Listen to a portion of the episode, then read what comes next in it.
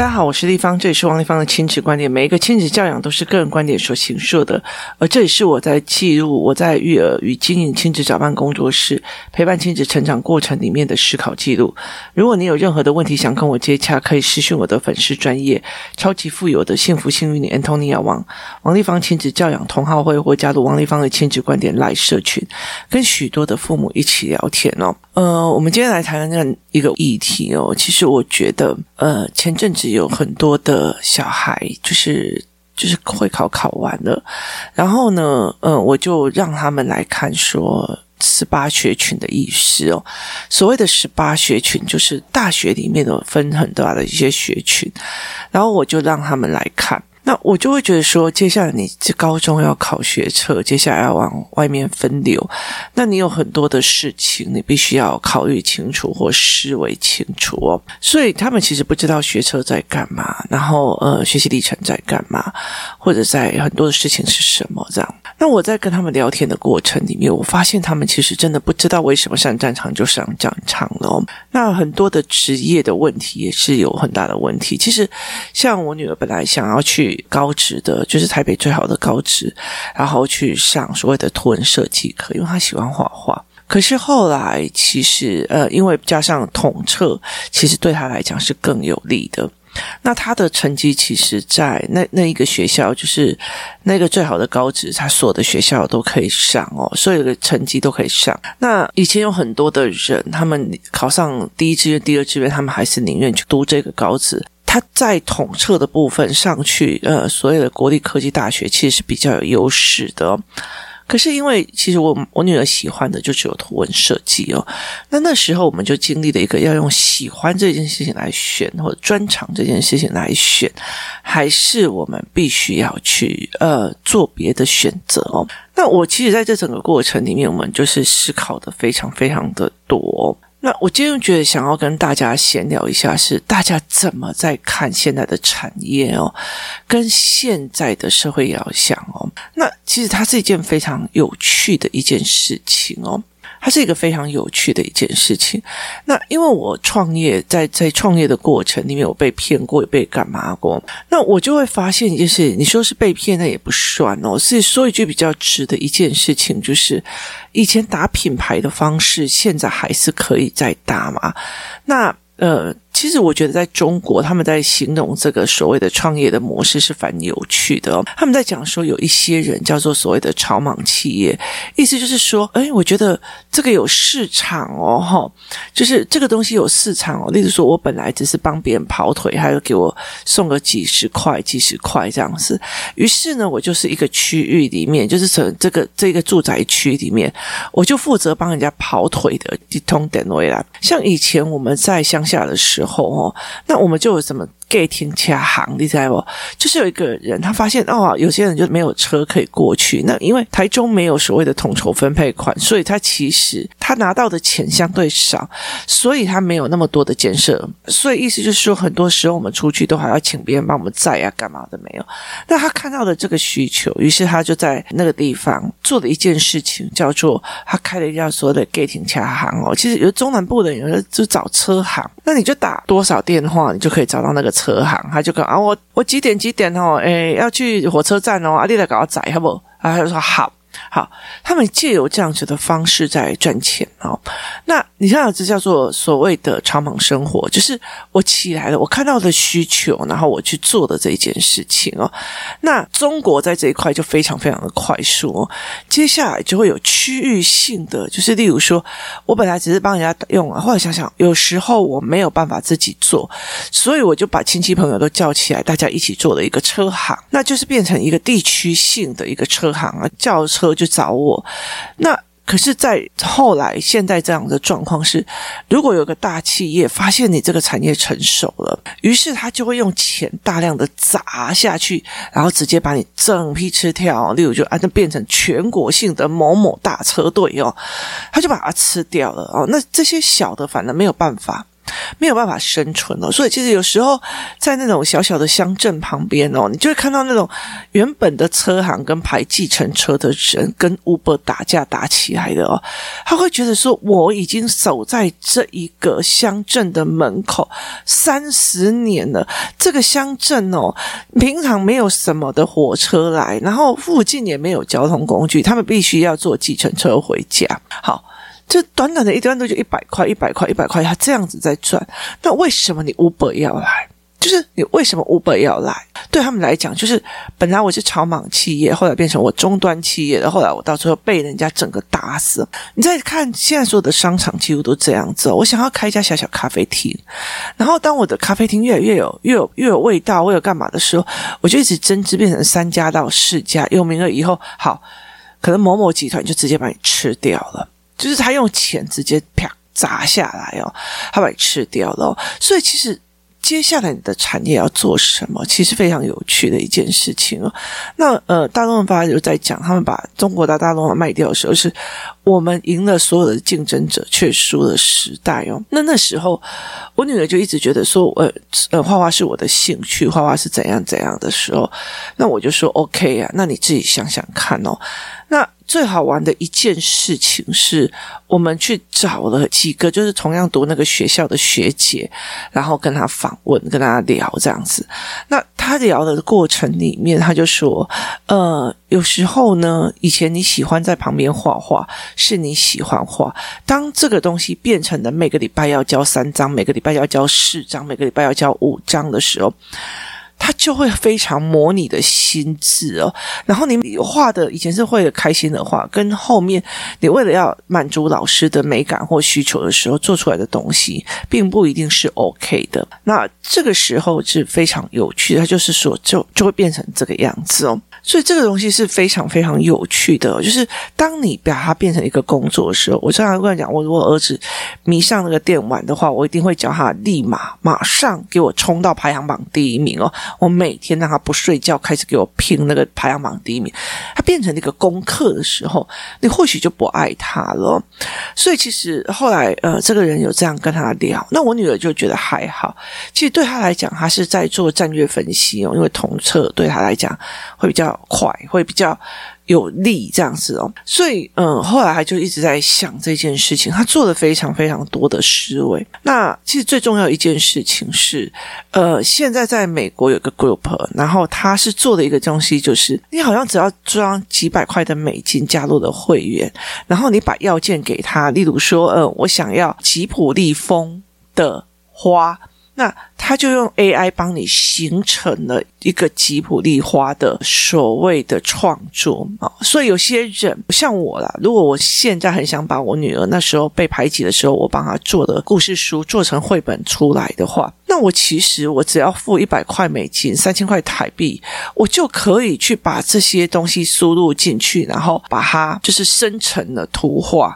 那版权又在我身上哦，所以整个就会就 OK 了。我不需要去找一个人来绘图跟做事哦。所以那一个圈圈这个团体，其实让我觉得非常的震撼，因为它其实已经 AI 把所有的画作都分析完了，然后要件都分析完，生成你要的思维跟创作所要的东西的。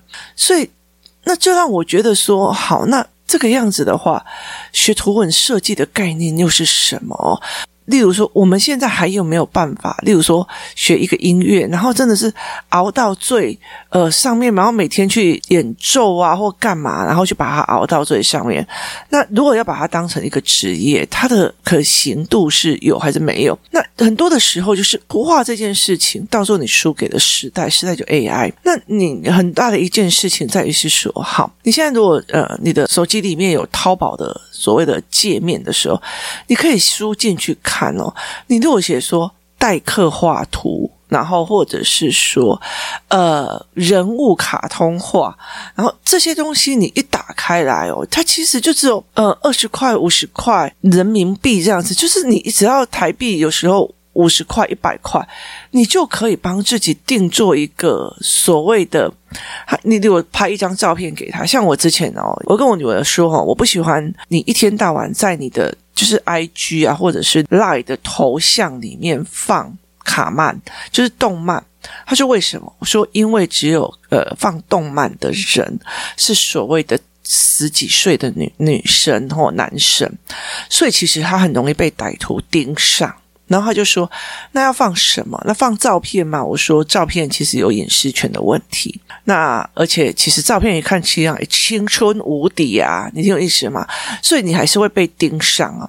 所以后来那时候我就用那种状况，就是把他拍了一张照，然后发到。”你有说淘宝上面去，他很快就两天还是三天，他就会发给你，就是呃一个卡通图像，看你要清新风或者漫画，然后风，然后那个漫画大眼睛风这样子哦，他都可以给你哦。所以在那个过程里面，我就跟他讲，你看一下，三十块人民币换回来的，你马上就有了。那个时候我带他去做这一件事情的时候，我还有让他看。YouTube 打开有一个叫艺考生的记录他在在讲中国的艺考生是多么的努力的、辛苦的去每天在那画画画画画，就把自己画的功画到最极致哦。可是后来其实呃，到最后其实你可以在网络上用三十块人民币买到一幅画，或者是买到一个东西。但我觉得这种东西其实。它是一个个人的享受，例如说你很会画画，你很会干嘛？你可以去做很多的作画的一个功能，它是有的。可是它也有一个所谓的时代的性，就是如果大部分的东西都可以被取代，例如说现在的音响生活，它可以做到音场跟那种所谓的巴黎歌剧院的音场是一模一样的。那说真的。你会走去买，还是会大部分的时间在家里听就好了？所以，其实科技越来越进步的时候，有些东西是越来越不见了。所以后来，为什么我一直在强调思维模式跟思维模组的一件事情，就是记忆中的东西，其实后来会因为时代而改变哦。前几天我又跟我的女儿在看一个影片呢，那我觉得这个影片让我觉得也蛮有趣的，意思就是在于是，如果我现在想要经营一家餐厅。那对我来讲，最痛苦的一件事情是什么？是那个怎么聘请厨师？然后那个厨师如果拿翘了要走。那我又该怎么办呢？那我记得某个明星曾经有在讲这件事情哦，就是他的一个呃二厨，他已经在台湾有连锁餐厅，他的一个二厨带领了大家一起在休息的时候赌博，然后甚至有的人赌的输了很多钱。那他在赌博，然后赌了不知道第一次还是第二次欠了一些赌债之后。他发现了，他带着五六个人一起赌，于是他就把他 fire。那他要把他 fire 的时候，那个人还问他：“你确定吗？你这个场子没有我是不行的哦。”那他就说：“我确定啊，没差。”然后于是就就把他 fire 掉了。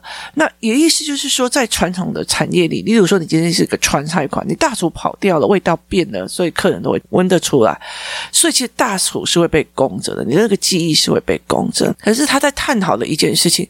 也或许是因为这些厨师变成这个样子，所以有非常非常多的替代性出来，也就是所谓的定制菜跟预制菜。我所有的东西都把它先预制好了，所以你现在去咖啡厅，你如果现在去咖啡，不要说是现在，十几年前就是这样。你如果去咖啡厅点了一个所谓的呃宫保鸡丁饭。的套餐，饭是他刚刚煮的，没有错，汤也是他可能是弄给你的。可是那些酱，那些都是用调理包做出来的哦，所以它其实都是用调理包整个把它做好。那你今天走到哪里，你吃麦当劳的味道都一样，它是整个，他十几秒就可以做出一个汉堡。其实他所有东西，没有人在那边揉面粉，没有人在那边打肉泥，没有人在那边调配奶昔哦，所有东西都已经是预制好从中央工厂出来的。所以它很多的东西，它在取代了去大厨化。就是把这个大厨给去去掉。那呃，他们有在讲一件事情，就是中国有一段时间，就是呃疫情的这一段时间，几乎餐馆全部都倒掉。可是地域制菜这种呃做的这种东西哦，它越来越红，然后越来越卖得好。为什么？因为我等于是半成品，然后我在家里再重新加工，我不用担心说我来的这一碗饭中途有没有被别人吐了一口口水，或者是厨师有没有戴口罩。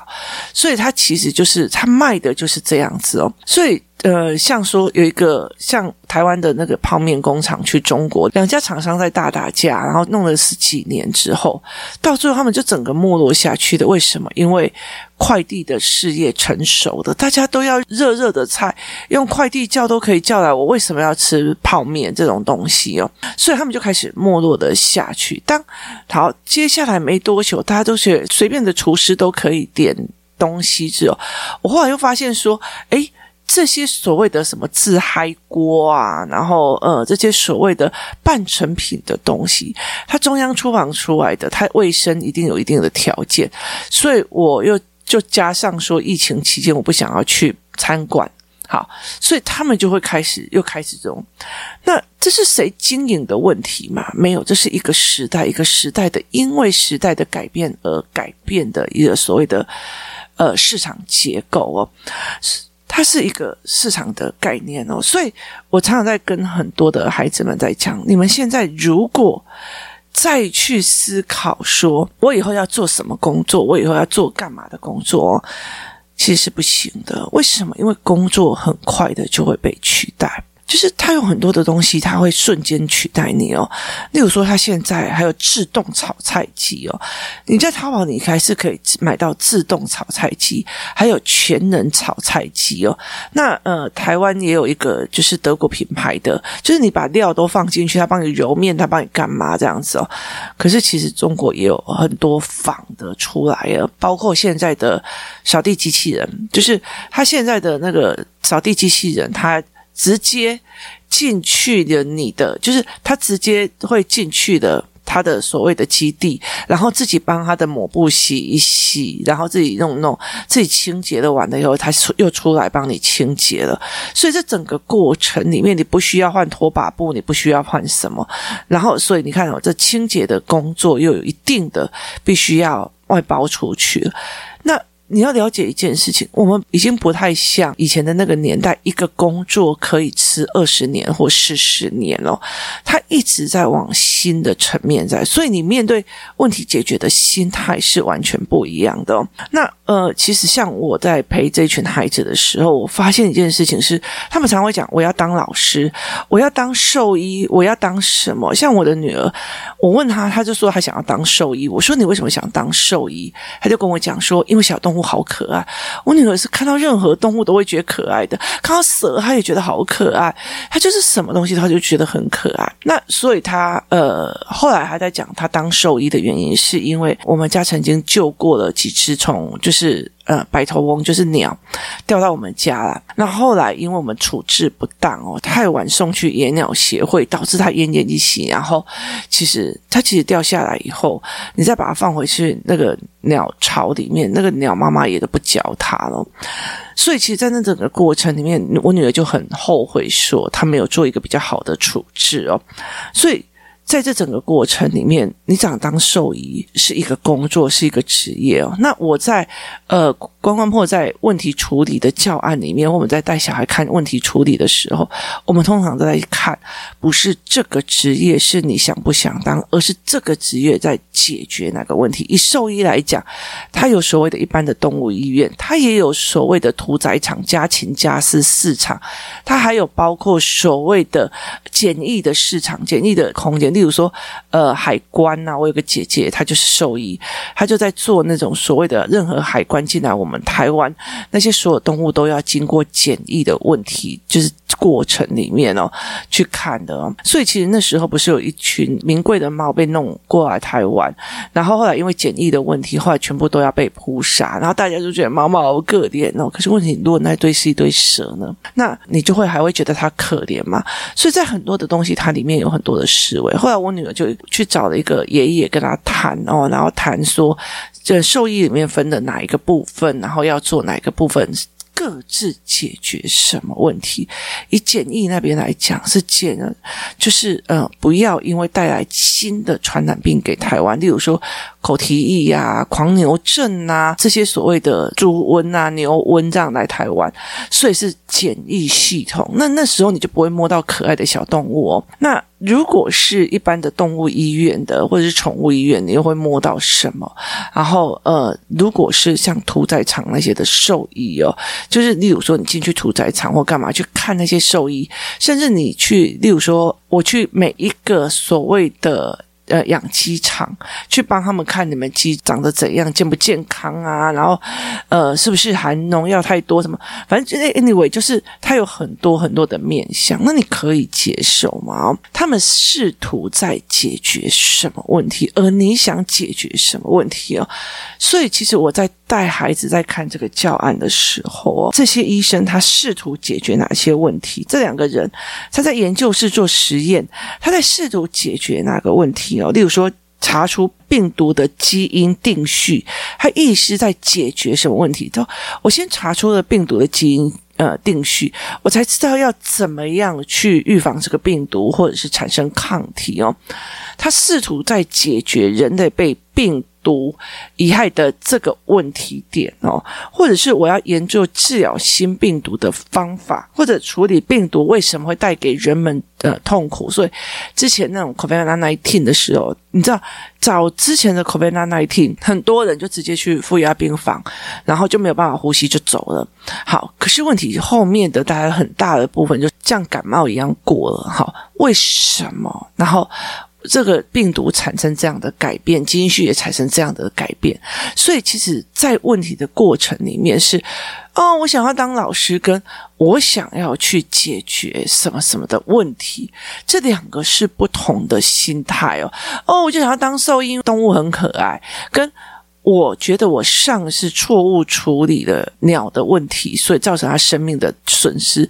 所以我现在真的很想要去看懂为什么我哪里要怎么样才能够救这些小动物。好，这是要问题处理之职业导向，跟我想要当什么是不一样的。你了解意思吗？我想要当谁谁谁的新娘，好，跟我想要进入婚姻里面是为了想要。做什么事情，就是养育下一代啊，或者怎么样的没有的，这是两种不一样的思维模式。哦，我想要进去微软，因为微软听起来很好玩。好，这样子的东西，就是它其实到时候，那如果微软不好玩的，那你怎么办？所以，其实重要的一个点在于是，为什么我会出问题解决的这个教案，是在于是。孩子去看到别人正在解决什么问题，工程师他的存在是在解决哪些问题哦？他除了解决自己家里面需要的开支，他自己需要食衣住行娱乐，他还需要做什么样的解决？他设计的最佳的运输方式，建造便于人类的交通的道路，处理人类安全移动的需要的问题。所以，他是一个所谓的桥梁设计。师或者是工程师，他在试图解决什么问题？例如说，呃，板模的工人在解决什么问题？他在解决住宅的建设的问题。所以，其他们在解决哪些问题？他们在面对哪些问题？哦，这件事情其实是一个非常非常重要的一个原因。因为当一个孩子可以去面对说，哦，他在解决什么问题？用了什么方法？他看到了什么问题，然后用了什么方法解决的什么问题，这是一个很重要的一个完整的脉络。这个脉络在带领的孩子一个一个在往下看哦，这个东西非常非常的重要，因为其实对孩子来讲哦，你去看别人怎么处理事情的，跟你是被呃处理的是差很多的。例如说，好了，各国怎么处理 COVID-19 的疫情的问题哦，他们怎么？处理思考点在哪里？为什么是用公共卫生的概念，还是什么样的概念？然后他又怎么样去处理很多事哦？例如说，好了，在美国或者在各个地方，其实就很多的所谓的小孩的流浪儿童哦，就是所谓的小乞丐这样子哦。那其实在美国也有，在很多地方也有，可是，在台湾就没有。好，是这件事情都没有这样的孩子吗？不是哦，是因为台湾人普遍没有办法接受孩子小的时候还在流浪街头，所以后来政府做了哪些选择跟处理，这是一个思维哦。那今天如果说确诊的人数非常非常多，那政府用什么样的方式去面对？大量的病人进入了医疗的场所，所以呃，必须占用这些医疗资源，它会不会医疗崩盘呢？所以它是一连串的这种思维哦。那你怎么去看这件事情？你怎么去思维这件事情哦？我怎么在这间处理问题哦？妈妈，为什么他们会这样讲？为什么我们进来台湾会几加几？为什么会怎么样？好，为什么会这样思维哦？像之前那个欧米卡还没有。开始之前，那其实台湾非常非常严苛，而且就一天到晚就在嘉玲，嘉玲，很兴奋的。那为什么欧米卡会让他就是会让整个政府就觉得说，OK，就让他流感化？然后他们就在讲，哦，原来他们去。研究的哦，原来是台湾有一部分人已经有了疫苗，可是有一部分要自然生成抵抗力。这个病毒它其实就不会像之前那样之间不能呼吸，它就是在支气管上，所以他们就觉得说，哦，那这个可以让你可以产生自然抵抗力的一个。一个好的媒介哦，所以在这整个过程里面，别人用什么样的思维去做什么样的决定，他是思考性的，还是解决问题，还是我不管了，我就是要出国，你怎么可以让那个确诊的人数这么多？你怎样有的没有的，就是刚才也要想，不要解决问题哦，所以其实是。去看别人怎么在解决问题的哦，那我觉得这是一件非常非常重要。我常常一天到晚在去带着孩子去看这件事情。那所以其实像我的女儿，每次例如说，像我昨天带她出去的时候，她就会回来就跟我讲说：“谢谢妈妈，我知道你今天身体不是很舒服，可是你还是陪着我们去我们想去的地方，然后你就在外面在那边等着我们哦。你为了要满足我们的需求，解决我们的问题，然后你去做的这件事情。”啊，像我最近买了一个小的那种所谓的三明治机，我们家以前有大的三明治机，然后可以换盘子变松饼干嘛？可是因为它很大，所以使用率又不好。然后有一次在工作室里面做一个呃选择的教案的时候，他们就把它那个就是不粘的涂层给用坏。那与其这个样子，我就是要买一个小的。那我女儿就问我说：“你为什么要买这个小的？”我说。去露营的时候，其实你只要拿一个有电的地方，你就可以煮很多东西。然后最重要的是，我的两个小孩，一个是差不多七点就要出门，那一个是睡到七点半，就是一个是六点半就要起床，然后七点以前就要出门。那另外一个是他可以睡到七点半，然后再。吃东西再出门，所以他们两个人的时间是有差别的。那因为这个时间有差别，如果呃每次都要煎一盘蛋，那冬天快来了，那是不是一定有一个人是吃热乎的，有一个人是吃冷的？所以我就一直在思考，那要怎么办？然后要不然就是一一天到晚出去外面买，我不喜欢出去外面买，因为对我来讲，外面早餐店的比自己煮的还要不好。就是不好吃又麻烦，对我来讲还要走出去买，真的是蛮麻烦的。于是我就买了一个小的小小的三明治机哦。那那个三明治机说什么？呃，还可以压饭团，还可以压什么萝卜糕，反正它就是一个烤盘就对了。那非常有趣的时候，就是他们两个肚子饿了，就会去就是在烤盘上，然后就是抹点油煎个蛋，或者是煎个火腿，然后或者弄个培根，然后。就是今天想吃甜的，然后就加上一个东西，就是一个小小的，就是一片吐司的那种长款糕。然后因为它比较有凹陷，他就做。所以我女儿就说：“妈妈，谢谢你。想要面对我们两个小孩子上学时间不一样，又希望两个人都可以吃到热的的问题点，你产生的一个解决的方法。那你又知道说，哎，不是每一个人都会喜欢每天都吃甜的或干嘛，所以你买的这个机器，想要吃热狗的就自己弄热狗。”想要吃蛋的就自己吃蛋，然后想要做什么就自己做什么，所以其实他就不需要一大早就一定有个人起来，然后把所有的东西都煮好，然后再慢慢等它凉哦。所以其实他这个东西就不需要。然后呃，他们平常晚上读书读累了，他们就自己去弄一份来吃。他说：“妈妈，谢谢你有看到我们的问题而试图解决这些事情。”对孩子们来讲，他就知道这是问题解决，他就会觉得你在帮他解决问题，他会很感谢。那也看到了解决问题的分析的方法与脉络，所以常常在讲说，你与其去干孩子要做什么样的问题，就是遇到什么样的问题，然后再怎么解决。时代在变哦，现在连大厨都要被人家消灭的。那其实很大一件事情，不管你有任何记忆，不管你有任何的音乐啊，然后什么样的脉络的记忆，很大的一件问题就是，你会相信这个世界一直在往前变。当这个变已经砍掉了你的生存的能力的时候，已经拉到你的生存问题的时候，请记得一件事情，就是他已经拉到你的生存问题了。请记得一件事情，就是。一定要记得改变，然后改变思维，去重新解决问题哦。这也就是我一直在带领孩子看的一件事情，就是时代变了，产业变了，时序变了，所以必须要解决一个问题哦。所以前阵子有有一个新闻在讲说，有一个技术，就是它可以把蛋保存了很久，它还是可以打开了以后，还是像新鲜的蛋是一模一样的。在那个整个过程里面，我就会觉得一件事情就是。越来越有更多的几率，我们吃到的东西其实都是所谓的定制或预制菜，也就是中央厨房出来的食物哦。那呃，要像以前这样，那某某酒子馆、某某什么馆的那样子大厨出来的，其实就会越来越少。要么你就是最上面的，就是。